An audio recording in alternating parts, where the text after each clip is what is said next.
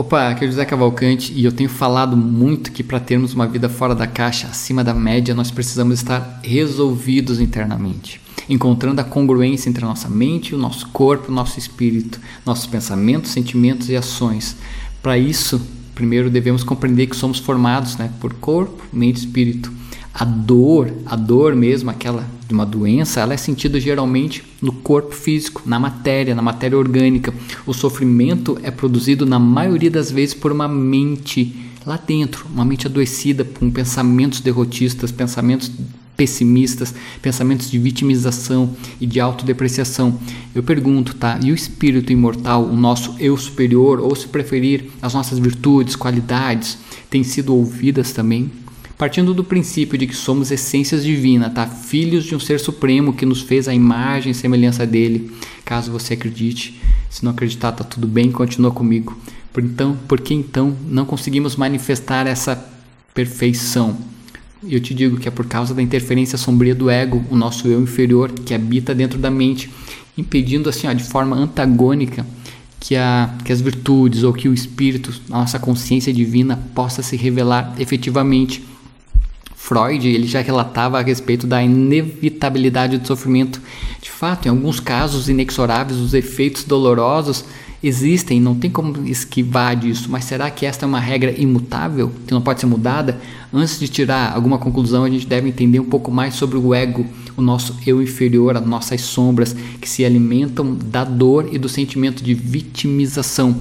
Todos os pensamentos, tais sentimentos contrários ao crescimento pessoal, compõem a base do ego que tudo faz para se fortalecer, utiliza das artimanhas mais sutis de autoconvencimento o desejo de estar sempre com a razão é estar, estar junto com a pessoa. Sabe aquela pessoa que está sempre com a razão? É o ego se manifestando. O ego também ele aumenta o desejo de se autoafirmar perante os outros, o prazer de ter, ou seja, de ser possuidor de bens, umas coisas assim. Não é que não estou falando de, de bens de você não se sentir merecedor, estou falando de ganância mesmo, tá? Isso fortalece o ego. Outra tática que o ego usa muito, que eu chamo de a síndrome do coitadinho, ou seja, né, que é aquela pessoa que tem um anseio de sempre parecer a vítima de tudo.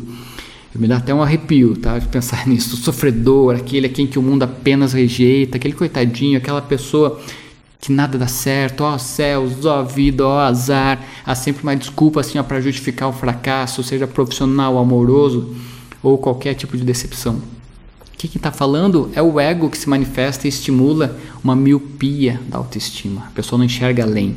Além disso, a falta de senso moral e de valores pessoais completa todo esse arsenal de defesa ou de ataque do eu inferior. Imaginemos então uma balança, tá? onde a gente coloca de um lado as virtudes e do outro extremo os vícios. As virtudes pertencem a quem? Ao eu superior que entre erros e acertos consegue retirar bons ensinamentos e utilizar o que, que aprendeu através do erro para melhorar a si mesmo, compreender de forma mais racional as mudanças internas que precisam ser feitas.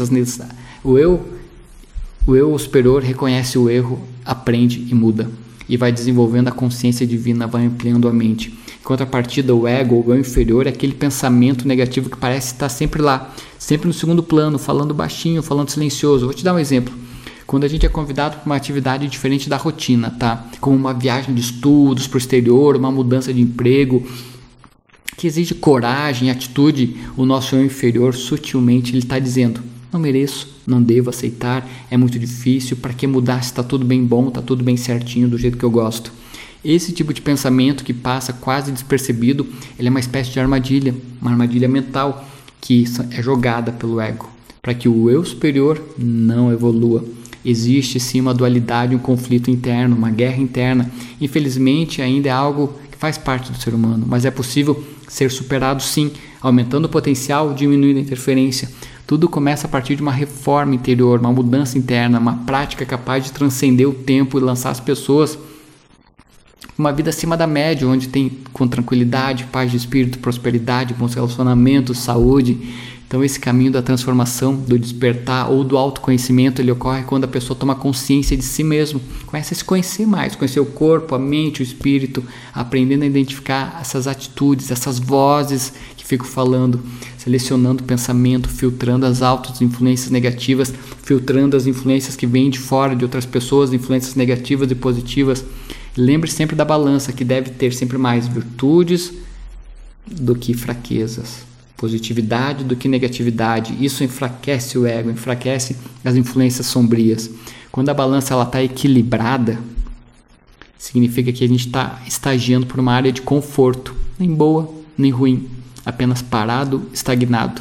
Mas me diz o seguinte: será que essa vida comum, parada, estagnada, é o que você merece, é o que a gente merece? Claro que não, porque todo mundo nasce com um propósito nobre, evoluir como pessoas, seres espirituais eternos, melhorar o mundo interno, viver em felicidade, saúde, prosperidade, contribuir para que o nosso planeta se torne uma moradia digna para todo mundo.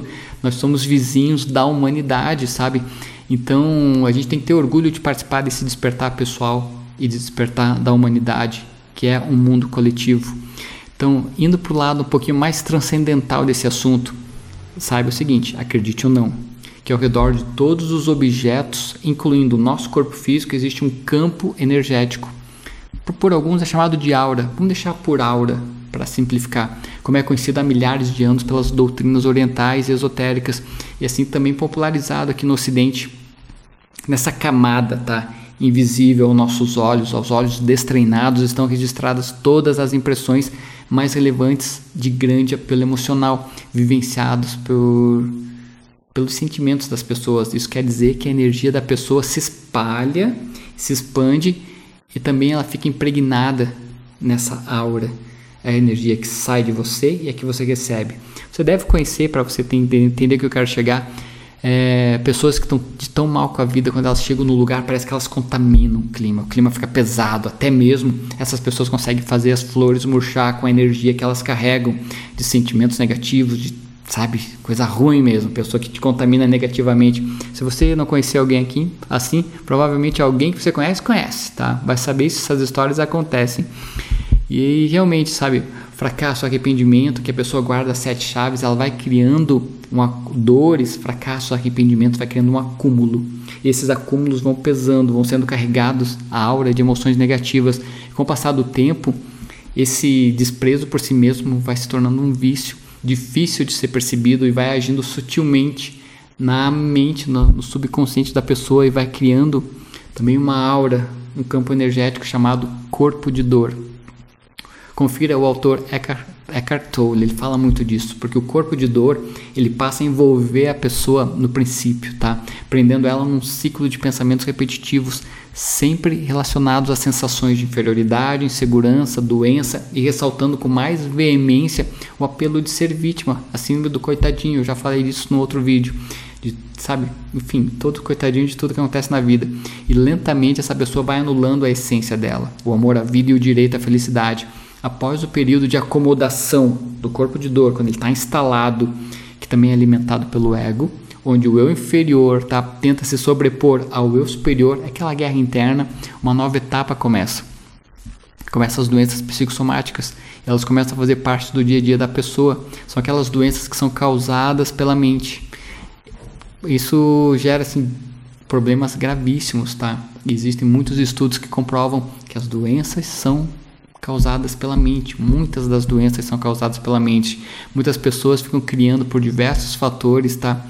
Muitas vezes é carência ou baixa autoestima, auto menosprezo, sabe? Ou não se sentem competentes, não se sentem capazes, enfim, se sentem vítimas, elas ficam alimentando esse campo de dor, ficam alimentando. E da mente a coisa se instala no campo de dor e que vai mudando as células do corpo.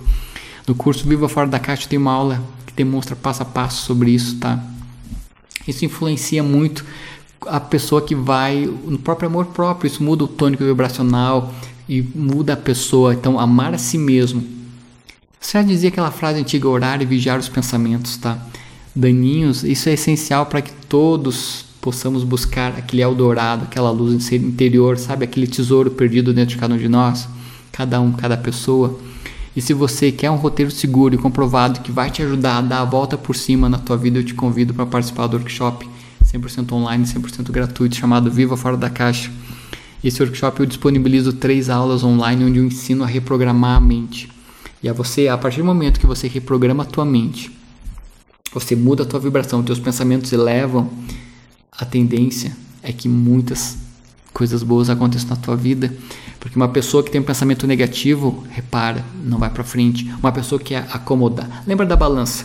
Se virtudes e aqui os vícios. Vícios entenda como falar mal de outras pessoas, se sentir para baixo, enfim, coisas negativas. Positivo negativo.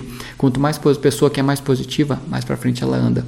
Pessoa que é negativa, além dela não andar, ela puxa outros para trás. E quando a balança está equilibrada, a pessoa está parada. Beleza? Nesse workshop eu ensino uma metodologia para você mudar a tua mentalidade e dar passos à frente de forma segura. Valeu, um abraço, deixa o teu comentário e a gente se encontra no próximo vídeo. Até mais.